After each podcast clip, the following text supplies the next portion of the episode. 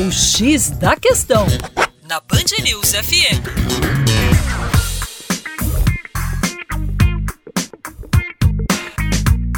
Olá, ouvinte Band News, como vai? Tudo bem? Com você, o Juninho Lopes, do coletivo Terra Negra.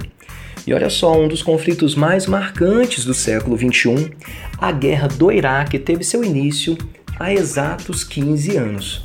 Foi lá no mês de março de 2013 que os norte-americanos invadiram este país árabe. E é sobre isso que nós vamos falar agora na nossa coluna. Vamos lá! Em janeiro de 2002, o então presidente americano George Bush afirmou que o Iraque fazia parte do Eixo do Mal, um grupo formado por três países, além do Iraque, o Irã e a Coreia do Norte.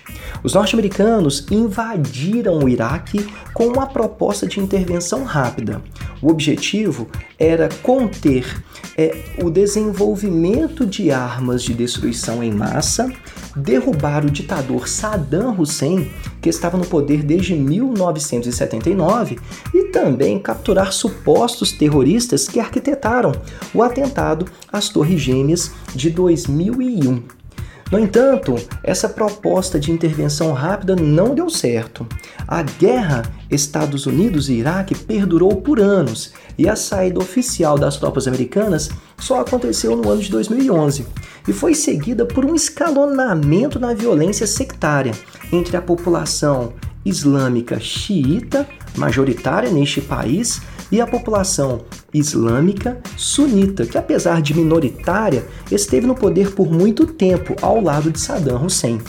Estes conflitos entre os xiitas e os sunitas enfraqueceram o Estado iraquiano e favoreceram a ascensão de grupos extremistas, como o autodenominado Estado Islâmico, que domina uma boa parte hoje do Estado iraquiano e contribui, claro, para a instabilidade do país. O mais interessante é que os americanos não encontraram armas de destruição em massa, apenas resquícios de programas nucleares que foram abandonados anos antes. É isso aí, para mais, acesse educaçãoforadacaixa.com. Um grande abraço e até logo!